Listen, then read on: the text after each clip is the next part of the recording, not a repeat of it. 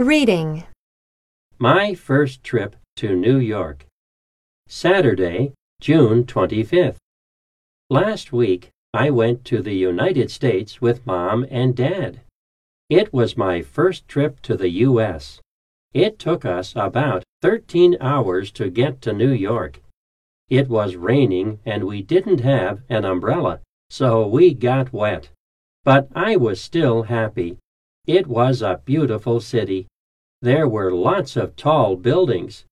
Do you know how tall the Empire State Building is? It's about 443 meters tall. I wondered what the top of it was like, so we decided to go to the top. How different everything looked! I felt like I was standing in the clouds, and because of the nice weather, I could see everything below. In Chinatown, we met quite a few Chinese traders and visited their shops. For lunch, we had Beijing duck and something delicious. The food tasted great because I was so hungry. As we had enough time, Dad took us to see a Broadway show. Our last stop was Times Square. It was wonderful. I enjoyed myself very much. Vacations are usually family activities. We can spend free time with our loved ones. What do you think?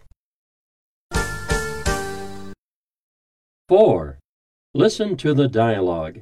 Check yes or no for each question. Hi, Sophie. Long time no see.